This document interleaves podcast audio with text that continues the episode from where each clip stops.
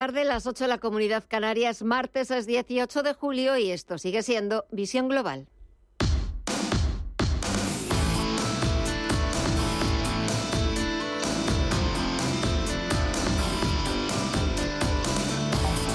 Esto es Visión Global con Gema González, Radio Intereconomía. Falta una hora para que Wall Street eche el cierre en una sesión en la que Bank of America, Morgan Stanley, Bank of New York Mellon, entre otras, han dado a conocer sus cifras trimestrales. Mañana miércoles destacarán las cuentas de Goldman Sachs y de dos de las grandes tecnológicas de Netflix y de Tesla. La agenda macro también nos ha traído este martes referencias destacadas para el mercado. Por un lado, las ventas minoristas de junio, que avanzan en Estados Unidos un 0,2% por debajo del 0,5% que anticipaba el consenso. Muchos expertos siguen sin estar convencidos de que los datos realmente cambien las cosas en lo que respecta al consumidor o la economía, ni tampoco ha cambiado nada en las expectativas de los tipos de interés, con los mercados valorando casi al 100% una subida de tipos la próxima semana y probablemente que sea la última. Echamos un vistazo a las pantallas de Jones Industriales, eh, repunta algo más de un 1% en los 34.000 933 puntos. SP500 avanza un 0,6% en los 4.552 puntos y se va animando el sector tecnológico. Tenemos al Nasdaq 100 que repunta un 0,9% en los 15.857 puntos.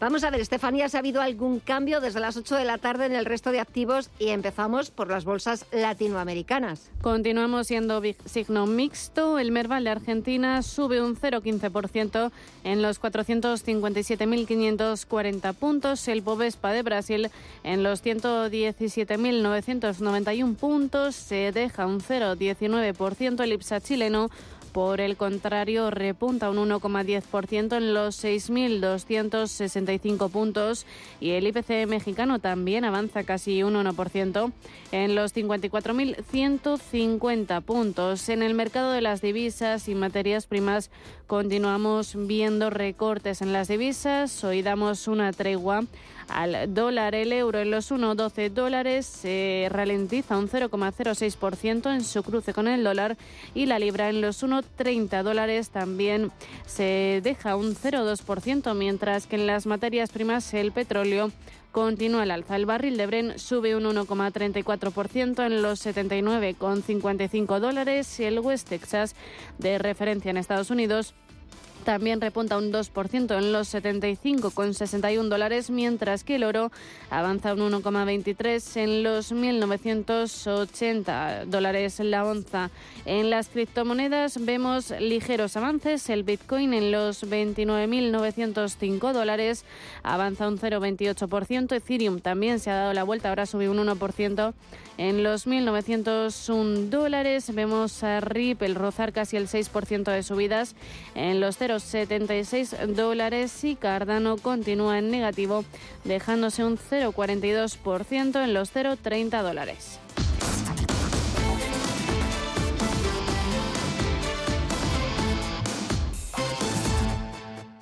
Ex verano, hoy te digo adiós. Un verano nuevo me ronda el corazón. Le digo chao pescado al plato combinado.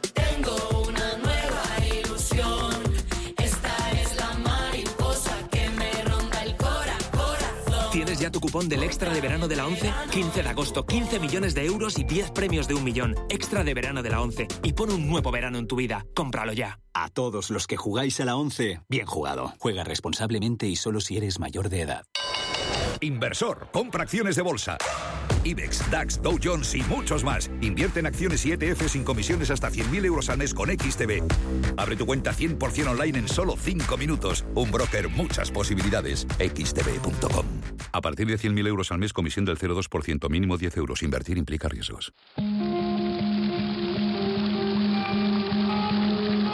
La fuente de la vida. Un viaje a través de los siglos y la historia de la humanidad. La fuente de la vida. De lunes a viernes, de 12 a 12 y media de la noche, aquí, en Radio Intereconomía.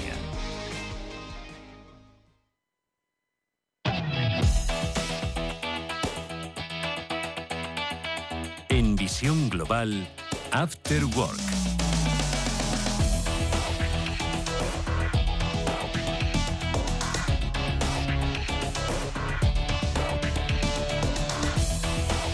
Pasan algo más de cinco minutos de las nueve de la tarde, una hora menos en la comunidad canaria, y comienzo saludando a nuestros contertulios con los que vamos a debatir los temas de la actualidad en esta última semana de campaña electoral. Ya va quedando menos para el domingo 23 de julio. Comienzo saludando a Miguel Córdoba, profesor de Economía y Finanzas. Miguel, buenas tardes.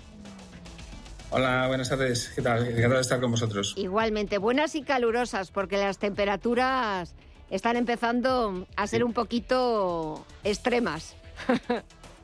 Sí, bueno, estamos en julio. Imagino que, que tenemos que acostumbrarnos. Es verdad, estamos en julio, aunque también hay zonas, estaba antes viendo un mapa de la Agencia Estatal de Meteorología de la península ibérica y es cierto que todavía eh, hay temperaturas más altas por, por el sur y, y la verdad es que la envidia es el norte porque las temperaturas máximas no pasaban de 22, 23 grados. Pero bueno, es lo que toca, lo que dices Miguel, estamos ya casi a finales de julio y es verano y estamos aquí en Madrid. También saludo porque hoy José Aguilar eh, no podía estar con nosotros, estaba de viaje por trabajo y volveremos a hablar con él el próximo martes, pero hemos invitado a Moisés Ruiz, profesor de la Universidad Europea, experto en liderazgo y comunicación, pues que ya también viene siendo un habitual de, de esta casa y al que le agradezco muchísimo que participe esta tarde. Moisés, muy buenas tardes a ti también. Oh, hola, muy buenas tardes y calurosas también. Estoy en Madrid, con lo cual no, no podemos evitar No, no, no. pasar, pasar calor. Bueno, pero es, es lo que toca.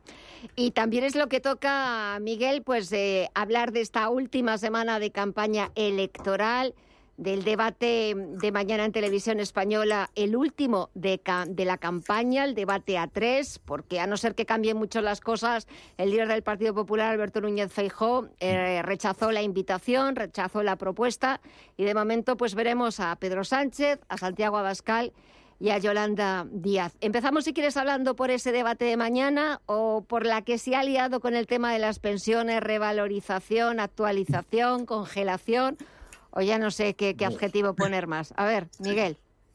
Bueno, va- vamos a ver, yo te diría que, que el, el problema que estamos teniendo en estos debates eh, es un, un tema de que es más bien estratégico, es decir, no se hace el debate para tratar de informar al pueblo de cómo están realmente las cosas. Eh, se trata de captar votos.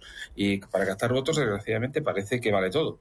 Eh, yo el, el primer debate, el, cara a cara que tuvieron Feijó y este Sánchez, pues los dos dijeron muchas cosas que no eran verdad. Entonces, eh, a mí me sorprendió. Yo creo que casi Sánchez dijo más cosas que no eran verdad que Feijó. Eh, lo, que pasó, lo que pasa con Silvia Rondo eh, en, en la televisión española, en la entrevista, es muy fuerte porque, vamos a ver, eh, yo sé que el señor Feijón no es eh, economista, es abogado, eh, pero en fin, ser presidente del país y hay algunas cosas que, que tiene que tener los datos básicos, ¿no? Eh, te hablo de desempleo, te hablo de deuda, te hablo de, de, de déficit, te hablo de pensiones, eh, eh, etcétera, ¿no? Entonces, claro, lo que no puedes es decir que, que- que el, Partido Popular ha revalorizado siempre las pensiones, porque recordad cuando las puso el 0,25 cuatro años seguidos, es decir, de- y sobre todo de, acu- de acuerdo con el IPC, porque yo voy a decir eso mí usted no es. O sea, lo- lo- los datos que los he sacado y los he publicado en un artículo hoy eh, es que Zapatero eh, fue el que peor eh, trató a los pensionistas, puesto que perdieron un 3,35% de capacidad adquisitiva en su segunda legislatura, que Rajoy eh, perdieron un 1,31% en la, legislatura de Rajoy, con, eso, digamos, estoy rectificando al, señor, al mi- al exministro García Margallo, que ha dado de nuevo unos datos hace poco que son incorrectos, porque únicamente se fija en los años que le interesa y no en el periodo de Rajoy. Y por último, en, el, en el caso de Sánchez, ha revalorizado las pensiones un 0,92%, pero que sí lo sabemos, Sánchez ha, ayudado a los pensionistas y a los eh, subiendo el salario mínimo interprofesional. Eso no se le puede quitar a Sánchez, lo ha hecho. Probablemente de las pocas cosas que ha hecho, que bueno, pues que a lo mejor eh, había que hacer. Eh, yo por eso, sinceramente, es que creo que el señor Rajoy y el señor Feijóo, eh, eh, pues mm, no ha estado correcto. Eh, la rectificación no ha sido lo contundente que debía y, sobre todo, yo creo que si no tiene los datos bien, debería hablar con sus asesores económicos o cambiarlos para que en determinados momentos importantes, pues los datos que dé, que por lo menos que sean correctos. Moisés, ¿tú qué opinas? Pues que las pensiones han entrado en la, en la campaña. Ya estaban tardando, ¿eh? ¿eh? se estaban tardando y bueno, sobre todo porque efectivamente eh, yo no entiendo por qué Núñez Feijó eh, se empeña en, verificar o corroborar unos datos que no son ciertos. Entonces, claro, ya han descubierto una mentira, vas a televisión española y ahí esa mentira pues te la van a subrayar. Y, ahí, en eso estamos. O sea, hay cerca de, o más ya, de 9 millones de pensionistas. Claro, son 9 millones de pensionistas y de, bueno, a ver, a ver si hay alguno aquí, un indeciso, y lo captamos. O sea, de, eso va esta, esta historia. Ya, hace ya tiempo ¿no? que las pensiones no entraban eh, de manera, digamos, tan contundente esta última semana que ya digo que la última semana es la, decisiva, ¿no? La que los, indecisos están ahí ya con, su papeleta a punto de, de, elegir. ¿no?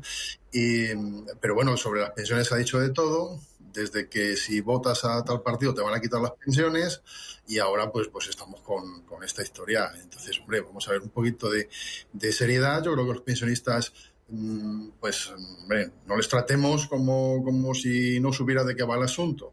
¿eh? Y, ya está. Entonces, ahora que, mm, que si cuando gobernaba Rajoy subieron tal, con Zapatero, con Sánchez, a ver, la subida de las pensiones, yo creo que todo gobernante pues le gustaría subirlas, pero también depende de muchas circunstancias económicas, a veces pues no se pueden subir. Y a mí, eh, por ejemplo, esta última subida de, pensiones mm, adaptadas al IPC me parece una barbaridad. O sea, eh, a la inflación mm, me parece una barbaridad. Yo creo que hay que tener un poquito más de prudencia y, eh, pues evidentemente, ¿no? Pues, mm, hombre, no tenemos, no tenemos del todo malas pensiones, pero a mí también cuando se habla de subir a, un colectivo, eh, se, tiene que, se tiene que valorar, bueno, pues en, qué medida cada colectivo está, está, está digamos, retribuido. Y subir una, la pensión a una persona que, que gane mil o mil doscientos euros, pues me parece mucho más efectivo que subirla a quien gane 2.300 euros. ¿no? Entonces, no se puede subir el 7% a todo el mundo. Yo creo que no, yo creo que hay que tener un, una, un, dinero que, efectivamente hay que, hay que dedicar a esto, pero que se dedique de una manera mucho más, para mí, solidaria con quien menos está eh, obteniendo de ese, de ese sistema de pensiones. La verdad es que em, en esa entrevista de televisión española, el líder del Partido Popular, eh, Miguel, pues claro, luego, por mucho que haya intentado rectificar, matizar, em, aunque también hoy em, ha vuelto a decir que él no mintió, que simplemente pues eh, bueno pues no tenía bien los datos que fue una inexactitud pero claro no es lo mismo congelar, eh, actualizar las pensiones, que revalorizarlas según el IPC, que está recogido en una ley que, como hoy bien recordaba la ministra portavoz Isabel Rodríguez, quería mandar un mensaje de absoluta tranquilidad a los pensionistas, asegurándoles de que, igual que este año se han revalorizado sus pensiones, el año que viene va a pasar lo mismo.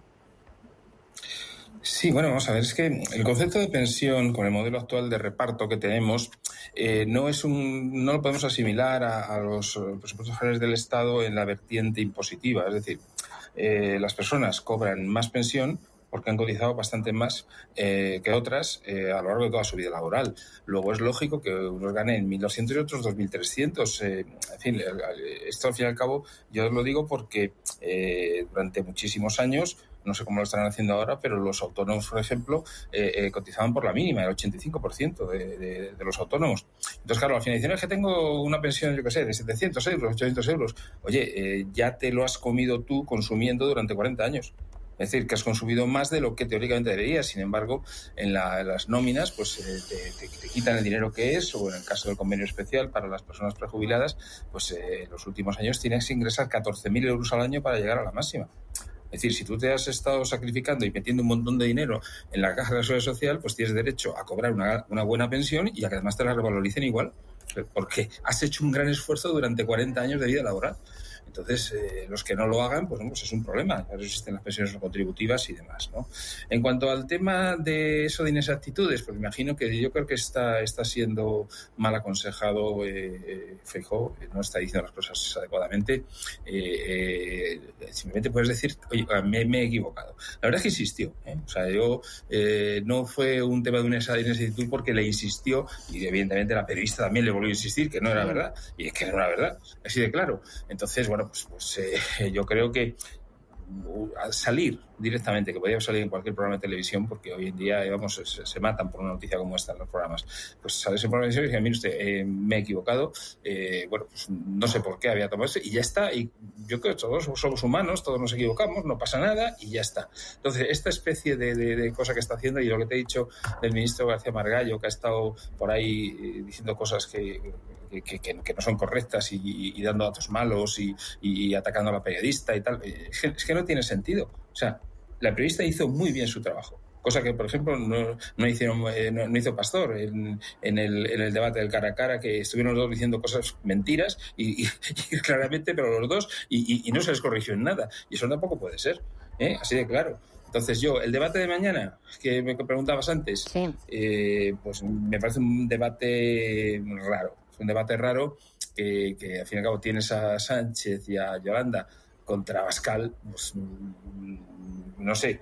Eh, yo he hablado con gente próxima al Partido Popular y me dicen que sí, que es correcta la decisión por parte del Partido Popular. Y bueno, pues mm, no sé, dice, el punto de vista de la comunicación es lo que procede eh, hacer, porque tal, porque si no, no sé qué tal. Digo, bueno, mira, yo creo que ese debate, eh, si acaba tal y como está planteado, no, va, no le va a beneficiar a, a Feijo, a pesar de la opinión que tiene la gente del Partido Popular. Eh, Moisés, ¿tú qué opinas? Bueno, eh, estoy de acuerdo con, con Miguel. Eh, que eso de la inexactitud, pues bueno, yo creo que Feijo tiene que, que hablar con, con, su asesor, con el que le ha proporcionado esos datos. Y bueno, pues claro, a ver, la periodista le puso en una situación muy embarazosa y, a ver cómo salimos de esta, ¿no? Es que estamos en, zona muy, muy delicada y, vamos, o sea, es un error flagrante, ¿no?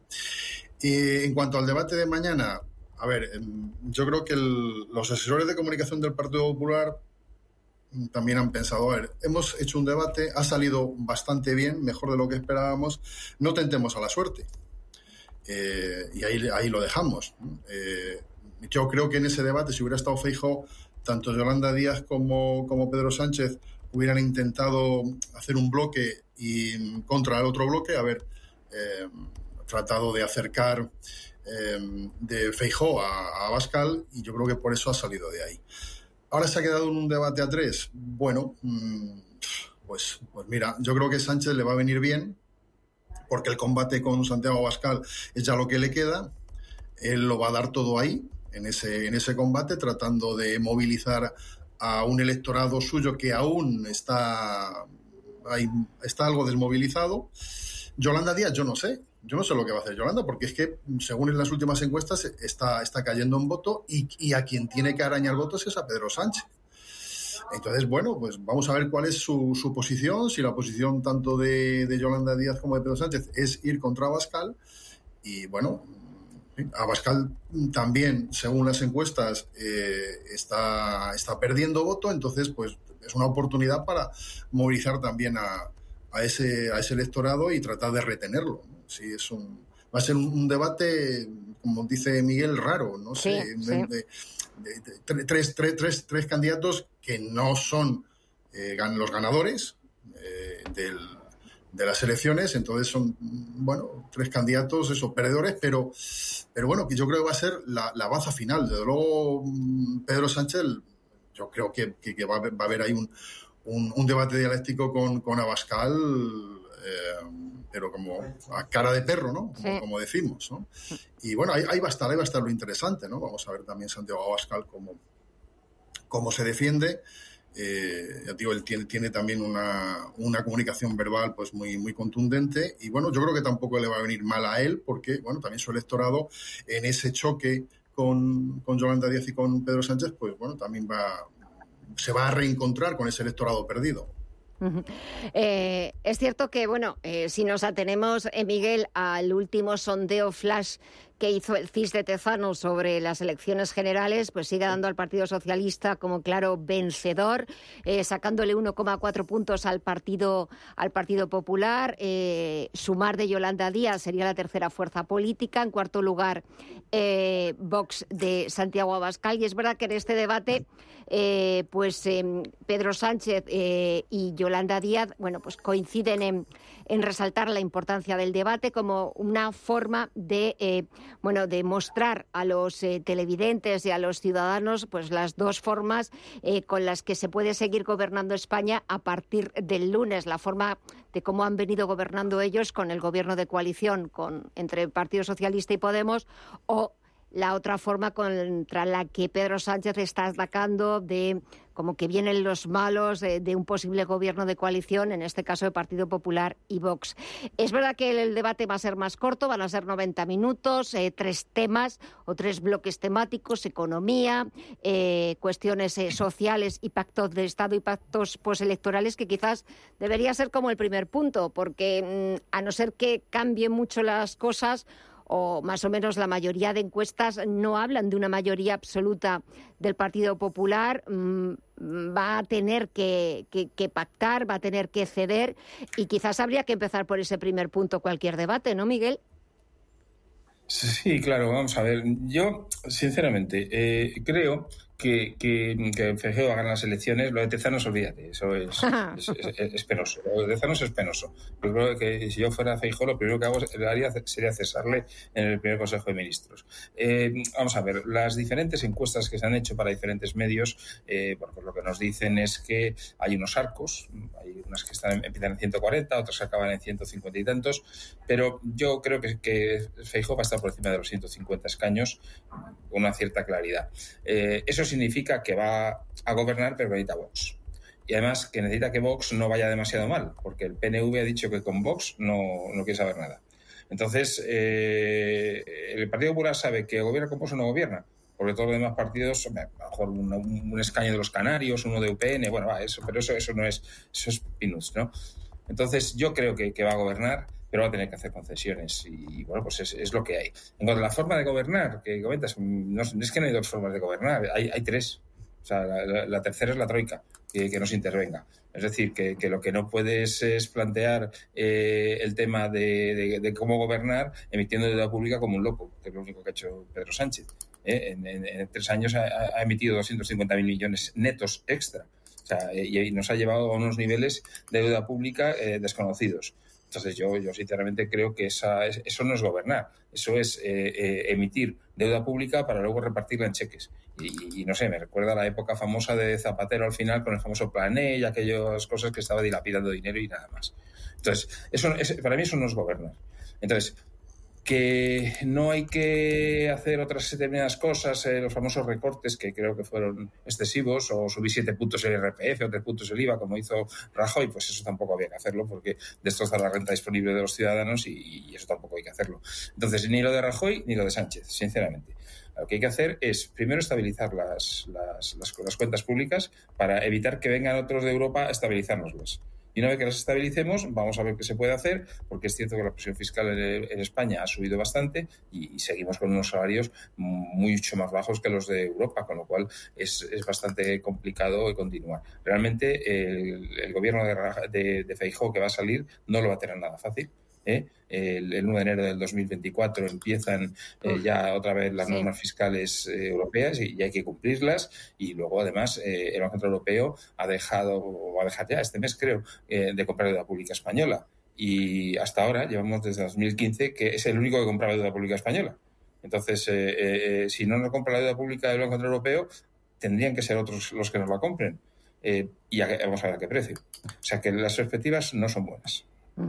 Eh, eh, Moisés, ¿cómo ves tú esas perspectivas? Sí, no y, no, y eso, y además hay que añadir mm, lo que conocimos ayer, que Rusia suspendió las exportaciones de, trigo y de fertilizantes por el Mar Negro, que eso puede provocar un aumento eh, cercano de, no sé, un 30% de los, de los productos básicos, ¿no? Y bueno, tal vez en las economías occidentales podamos soportarlo, pero, pero bueno, vamos a ver porque se puede provocar una crisis humanitaria de tremendas dimensiones y bueno, pues eso en España, bueno, pues también digo que afectará y, con eso tiene, tiene que lidiar, tiene que lidiar el gobierno. Eh, bueno, yo creo que efectivamente también mm, creo que el pueblo español va a optar por darle una mayoría amplia al Partido Popular.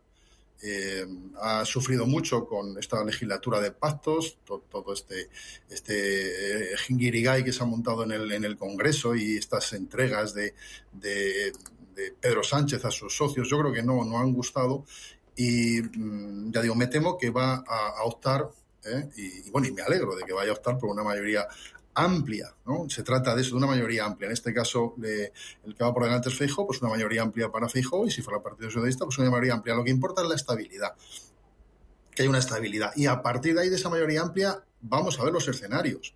Yo esa mayoría amplia, si superan los 160 diputados, pues yo creo que ya UCD gobernó en solitario con 163, creo recordar. Eh, apoyos puntuales, eh, no sé.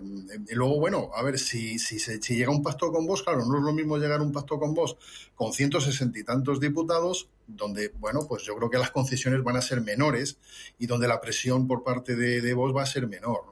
Entonces, mm, vamos a esperar mm, que todos estos escenarios se produzcan, vamos a ver cuál es la respuesta de las urnas y a partir de ahí... Eh, pues, pues ya veremos, ¿no? En principio, pues si yo digo que creo, creo que en este caso el pueblo español mm, va a optar por eso, por darle una mayoría amplia al, Partido Popular.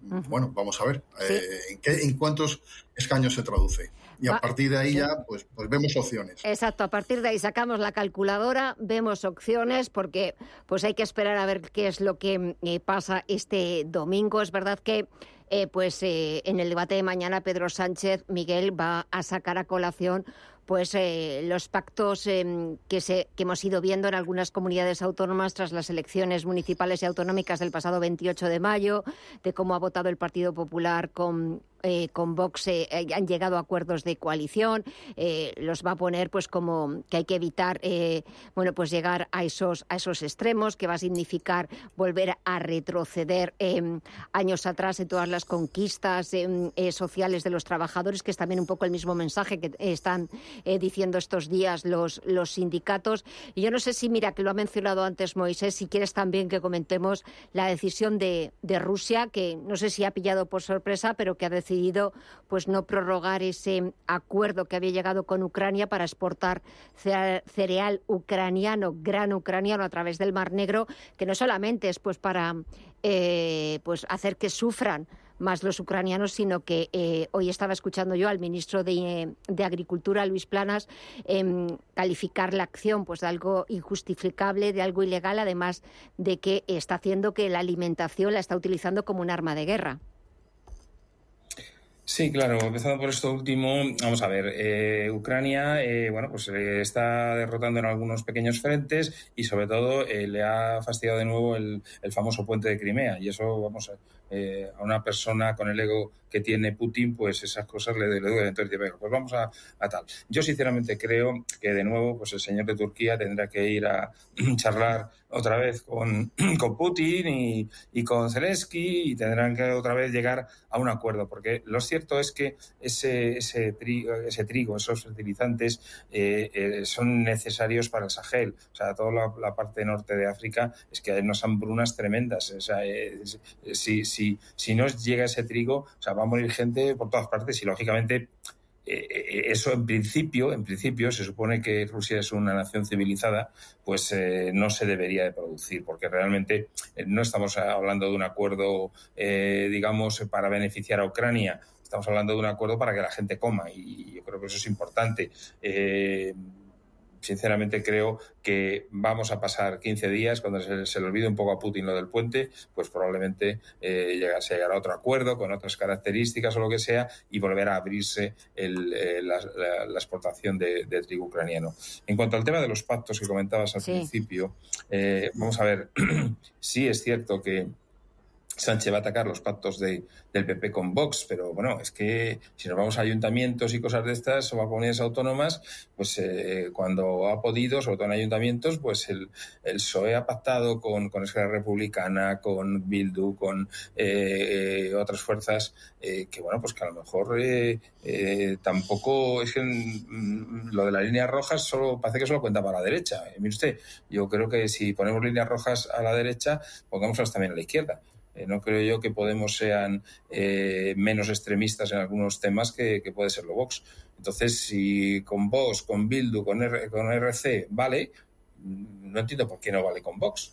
O sea, que decía, aparte, mira, la Junta Electoral Central los admite como, como partidos constitucionales a todos. Pues, pues, pues mire usted, o sea, yo no estoy de acuerdo con esa línea roja de la, de la eh, que, siempre intenta marcar la izquierda. Oiga, pues mire usted, Vox, pues, pues es lo que es y, y ya está. Yo, por supuesto, no comulgo con sus ideas, pero en fin, es un partido que se presenta y que le votan, yo qué sé, dos, tres, cuatro millones de personas. Pues mire usted, o sea, tendremos que, que, asumirlo. O sea, no, puede ser que esa sea la línea, eh, digamos, justificativa por parte de Sánchez. Yo, por lo menos, no, no lo sería. Ahora, sé que lo va a ser, ¿eh?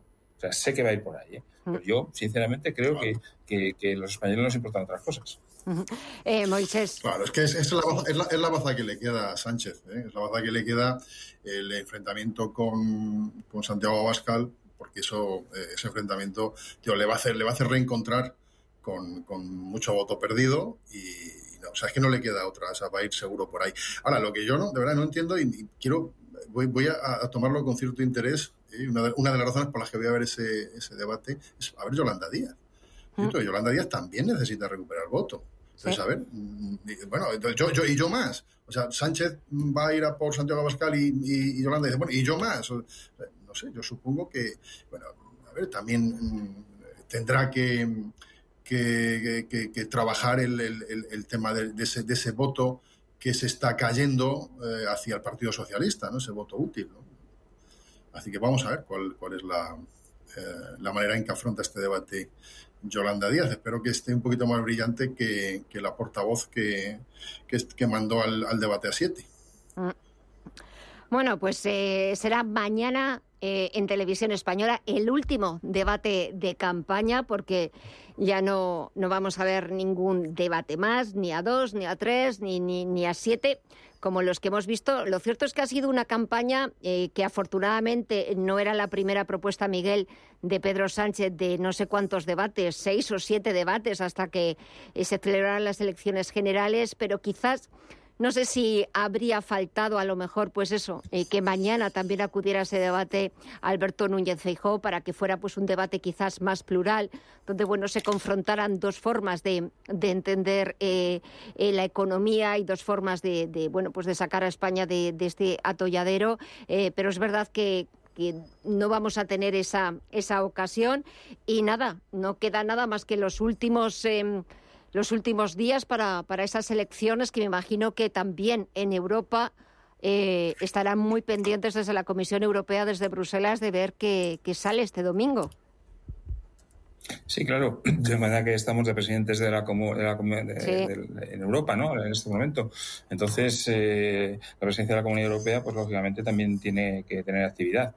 Eh, es muy, yo creo que efectivamente es importante que, que, que, que acabe esto un poco, eh, que acaben estas, estas elecciones que nos han pillado todos con el pie cambiado y que al final, bueno, pues, pues que el señor Sánchez ejerza porque va a tener que seguir ejerciendo, porque al final los dos primeros meses entre que se pasa todas las cosas que tienen que pasar eh, con nuestro sistema electoral, pues ya hasta septiembre. Es difícil que el señor eh, Núñez Feijóo eh, bueno, pues pueda conseguir el, el ser nombrado presidente del gobierno y es a partir de entonces cuando se tendría que hacer cargo de la presidencia europea. ¿no? Eh, en Europa también están preocupados, y eso sí es cierto, enlazando con lo de antes, con el tema del, de, Vox, ¿no? porque ya sabéis que allí el tema de la extrema derecha les preocupa bastante. ¿no?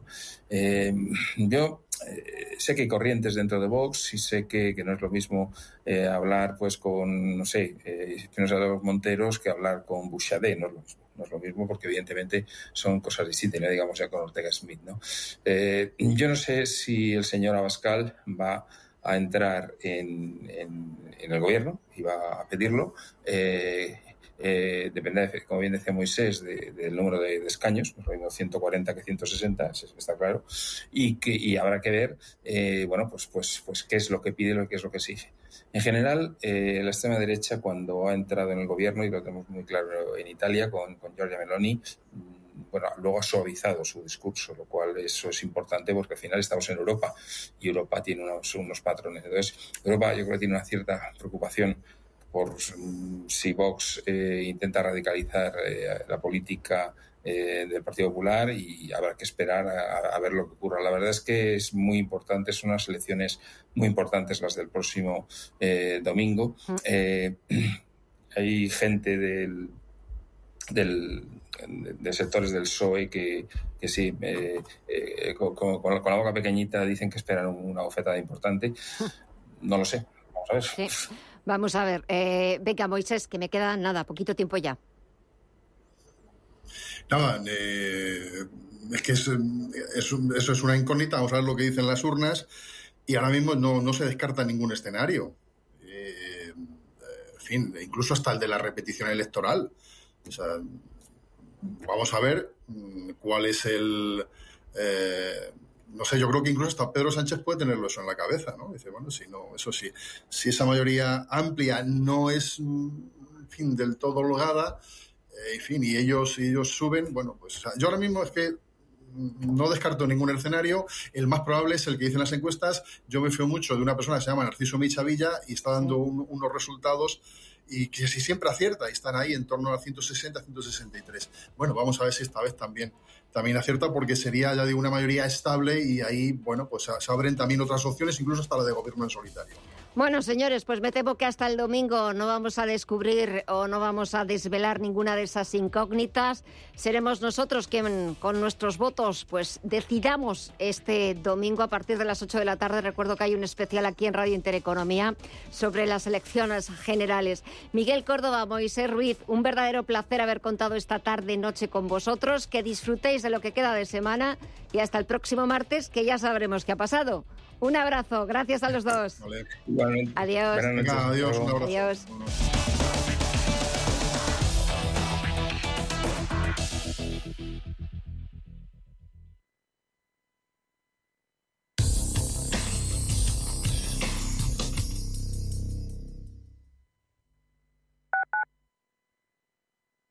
Sintonizan Radio Intereconomía. Inversiones inmobiliarias Grupos Eneas, cesiones de créditos, inmuebles en rentabilidad, compra, reforma y venta, rentabilidades hasta el 12%. Infórmese en el 91 639 0347 o en info@eneas.com. Inversiones inmobiliarias Grupos Eneas.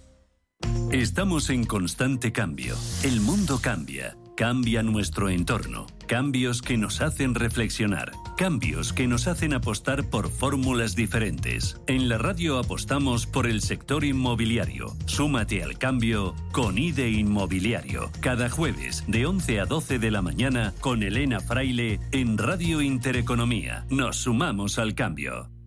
Nuestra sección de ciencia, una terapia pionera combate con éxito el cáncer de mieloma múltiple. El equipo de investigación. Apoyamos la investigación en biomedicina y salud para que noticias como esta sigan apareciendo en los informativos, dando esperanza a millones de personas. Solo es progreso si progresamos todos. Fundación La Caixa. Hola, soy Rafa Jiménez, presento a media sesión en Radio Intereconomía. A media sesión para resumir esas mañanas que dan tanto de sí. De una forma amable y donde abrimos el abanico de la información. De 12 a 2 del mediodía en Radio Intereconomía. Di que nos escuchas. ¿Conoces el restaurante Sidrería Donosti en Madrid? Sí, en el barrio de Argüelles, el de la sidra natural de Astigarraga. Y el de la mejor tortilla de bacalao, el chuletón, los pescados a la parrilla y muchas delicias más de la cocina vasca. Sidrería Donosti, Luisa Fernanda 21 en Argüelles. 91 540 1976. Sidreriadonosti.com. Te tratarán como en casa. Radio Intereconomía. Eres lo que escuchas.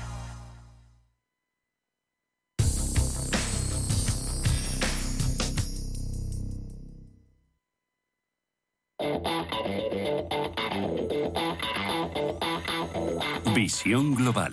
Los mercados.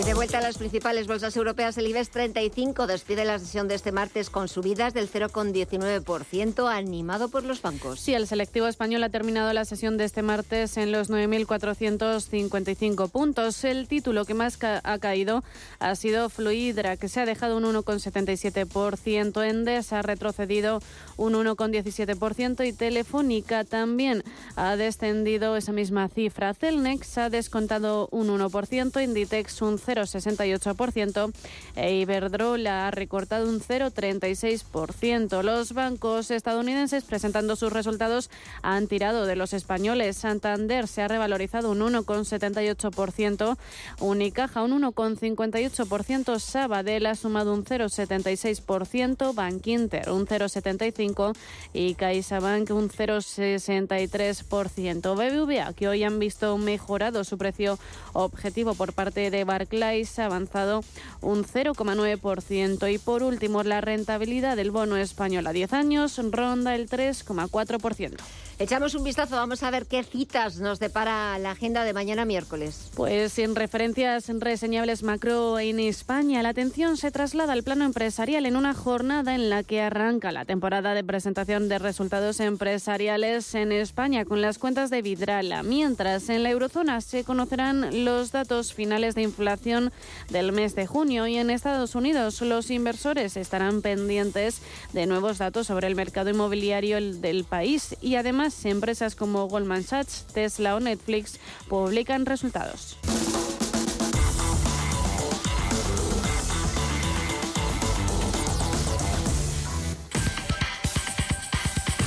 En Visión Global, las noticias empresariales. La Comisión Nacional de los Mercados y la Competencia ha multado con un total de 194 millones a distintas sociedades de los grupos Amazon y Apple por pactar y ejecutar determinadas restricciones de la competencia en el mercado online o marketplace de Amazon que afectan a terceros revendedores de productos Apple. El 31 de octubre de 2018 Amazon y Apple firmaron dos contratos mediante los que se actualizaban las condiciones de Amazon como distribuidor autorizado de Apple y según el regulador en ellos se incluyeron varias cláusulas restrictivas de la competencia que afectaban a la venta minorista por Internet de productos electrónicos en España. Además, acordaron que únicamente una serie de distribuidores designados por la propia Apple podían vender los productos de la marca Apple a través de la web de Amazon en España, lo que provocó que más del 90% de los revendedores quedarán excluidos del principal mercado online en España. Novartis eleva sus previsiones para todo el año debido a las fuertes ventas de medicamentos. La farmacéutica suiza estima ahora que los ingresos operativos básicos crecerán en un porcentaje de dos dígitos bajos en 2023 frente al crecimiento de un solo dígito alto previsto anteriormente. Asimismo, prevé que las ventas se incrementen a un ritmo de un dígito alto. Además, Novartis ha anunciado que está estudiando la escisión y salida a bolsa de su división de medicamentos genéricos Sandoz para principios del cuarto trimestre. Banco Santander ha anunciado este mes la firma de un acuerdo plurianual con John Ram, uno de los mejores golfistas del mundo, que actuará como nuevo embajador global del banco. Ram es una figura del deporte mundial que cuenta con un gran impacto global, especialmente en algunos de los principales mercados del banco en América y Europa, explican desde Santander. Según la entidad, RAM ayudará a la marca a jugar, eh, a la marca Santander a aumentar su visibilidad en Norteamérica, ya que juega la mayor parte de su calendario de competiciones en Estados Unidos, donde Santander cuenta con una presencia relevante. El patrocinio, aseguran, también es una oportunidad comercial, dado que RAM interactuará con clientes del banco. Los accionistas de Iberdrola tienen hasta este jueves como último día para pedir a su banco que quieren cobrar el dividendo de la eléctrica en efectivo. En caso de no hacerlo, los accionistas recibirán las acciones. La eléctrica repartirá 0,31 euros por cada acción. Este dividendo se pagará el próximo 28 de julio a todos aquellos accionistas que antes del 20 de julio comuniquen a su entidad que quieren el dividendo en cash. De cara al IRPF se considerará renta del ahorro y lleva consigo una retención del 19%. La segunda opción es la de recibir las acciones nuevas y el el número de derechos de asignación gratuita necesarios para recibir una acción nueva. Es de 37. Y así se ha reforzado su estructura comercial con la creación de una nueva dirección general del área de negocio que dirigirá Luis Veraza de Diego. Con esta incorporación, la aseguradora continúa impulsando sus planes estratégicos de transformación comercial con el objetivo de diversificar su actividad, acelerar su crecimiento, mejorar su rentabilidad y establecer nuevas formas de relación y vinculación con sus clientes. Luis Veraza se ha incorporado a SISA tras una exitosa carrera en el sector financiero, donde ha acumulado gran experiencia en las áreas de banca minorista y corporativa, banca digital y gestión de canales, entre otras.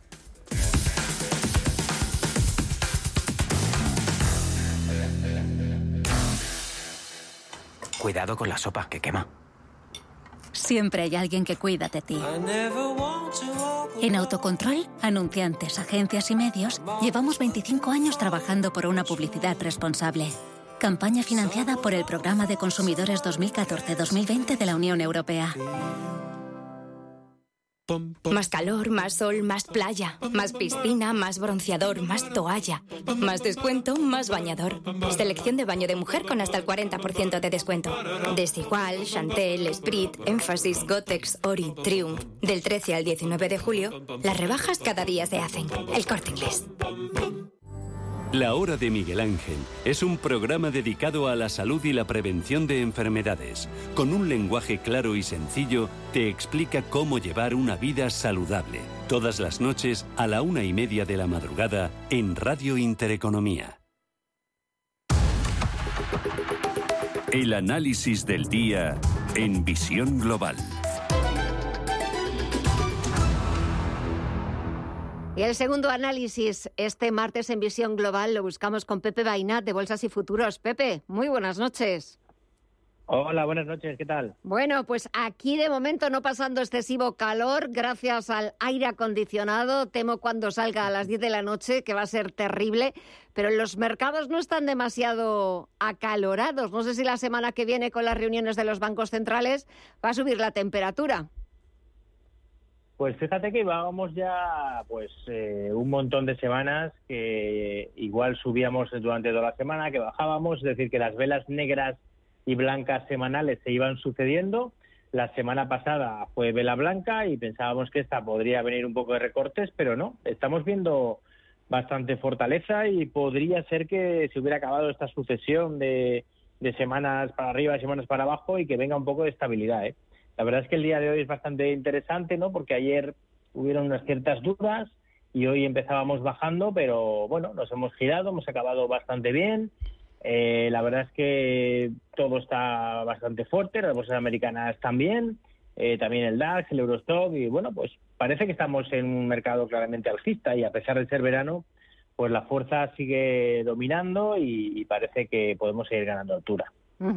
Eh, lo cierto es que eh, hoy hemos visto el IBEX 35. Em, eh, que ayer, por ejemplo, repetía niveles de apertura y cerraba prácticamente plano. Hoy ha subido, no tanto como el resto de Europa. Hemos visto avances moderados a la espera de cómo se van publicando los resultados empresariales, pero en el IBEX 35 le han ayudado, como siempre, los bancos, porque hemos tenido a los bancos Santander, Unicaja, entre los ganadores de la sesión.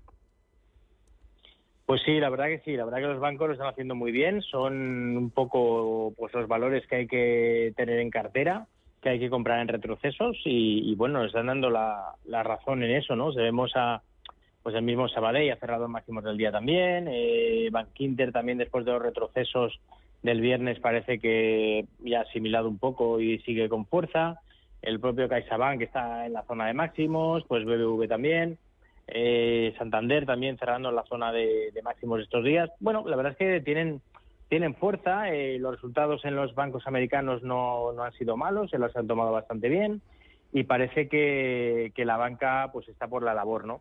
Hay que pensar que la banca es un sector cíclico, pero que ahora mismo estamos en la fase alcista y un poco a mitad camino, ¿no? Si miramos el gráfico del Banco Santander, Vemos como realmente lleva pues un histórico desde el año 2007 o por ahí, que marcaba una zona de máximo sobre los 5.10 y de ahí, bueno, pues ha marcado mínimos mm, en ocasiones en los 2,20 y en ocasiones en los 1,50 aproximadamente, ¿no?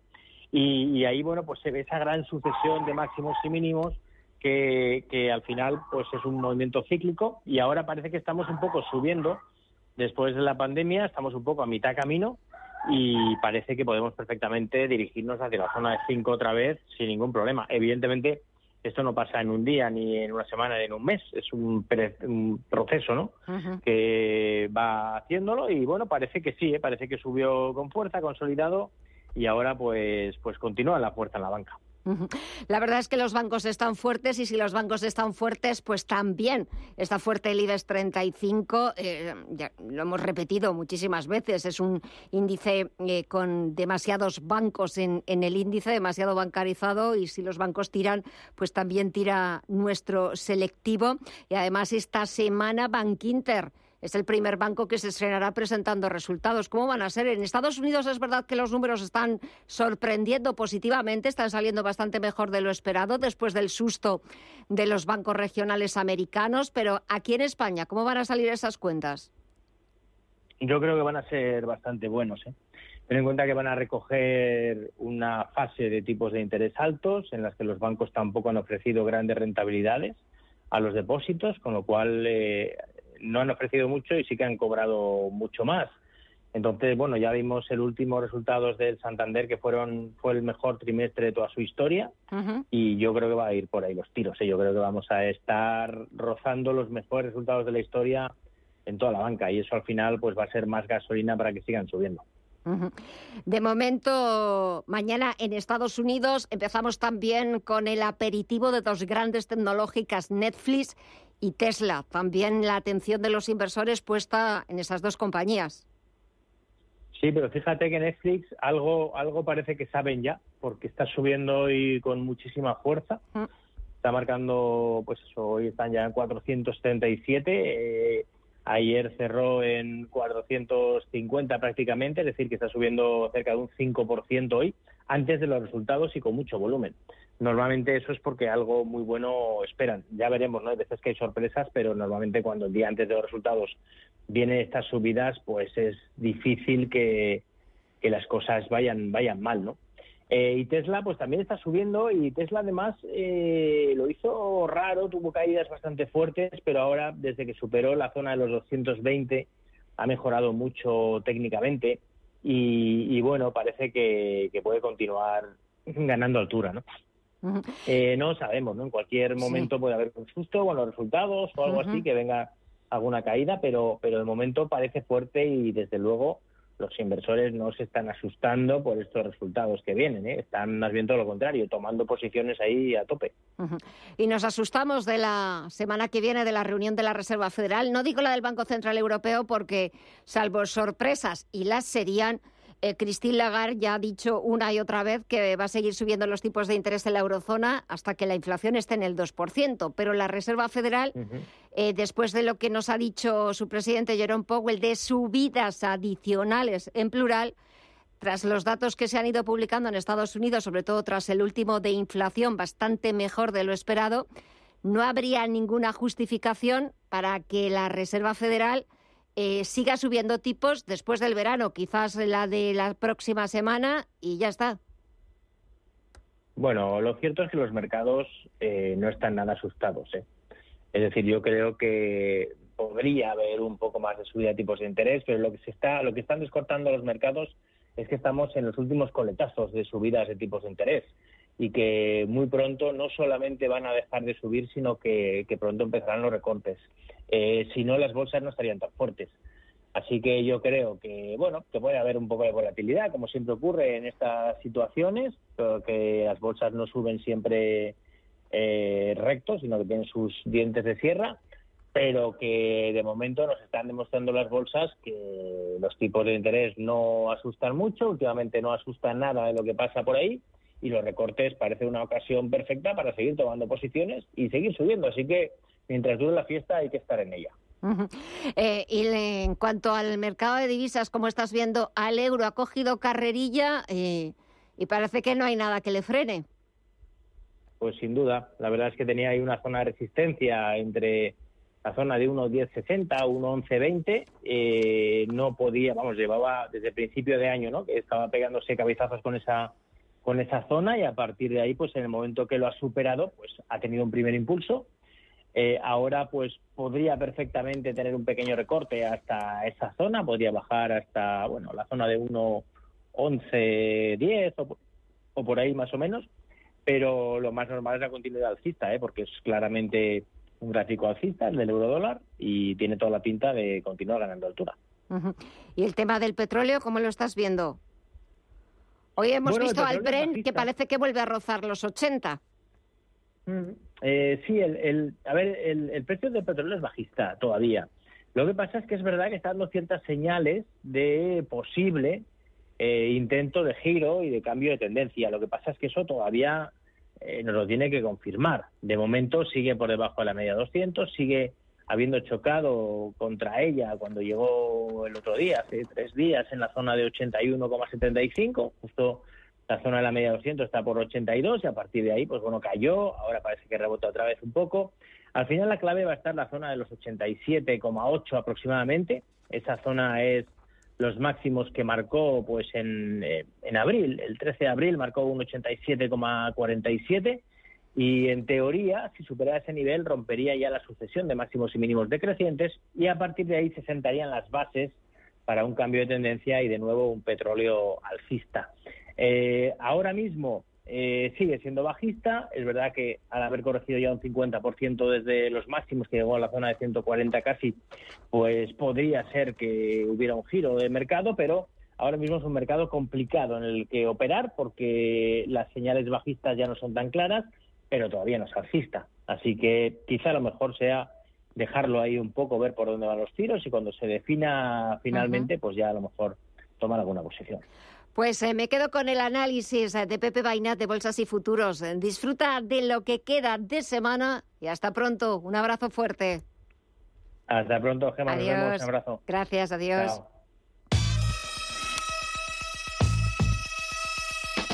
En la mira.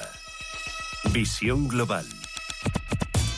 Hoy ponemos el foco en la mira para el análisis técnico con Raúl Callede y Broker en Bank of America. El segundo mayor banco estadounidense ha superado las expectativas del mercado con los resultados del segundo trimestre de 2023, reportando un beneficio neto de 7.400 millones de dólares, un 19% más que los 6.200 millones de dólares del mismo periodo de 2022. La acción desde finales de marzo de este año se encuentra cotizando en un movimiento lateral dentro del rango de los 27 dólares y los 30,50 dólares, sin que haya un movimiento definido o claro. Por lo que deberemos de estar pendientes durante las próximas sesiones para comprobar si finalmente se produce un movimiento que nos marque una tendencia a seguir, ya que en el caso de romper los 30,50 dólares, el primer objetivo se podría situar en la resistencia de los 36,75 dólares. En el supuesto de que haya una perforación de los 27 dólares, el siguiente nivel de soporte de medio plazo se podría situar en los mínimos de los últimos años, en los 23,50 dólares.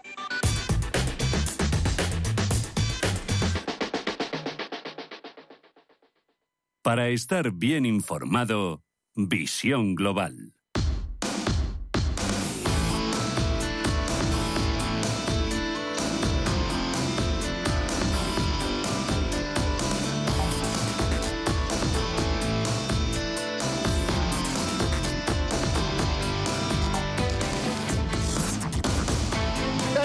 Para llegar a las 10 de la noche para conocer en tiempo real el cierre de la bolsa más importante del mundo de Wall Street y dos minutos para echar un rápido vistazo a las portadas de los diarios económicos nacionales.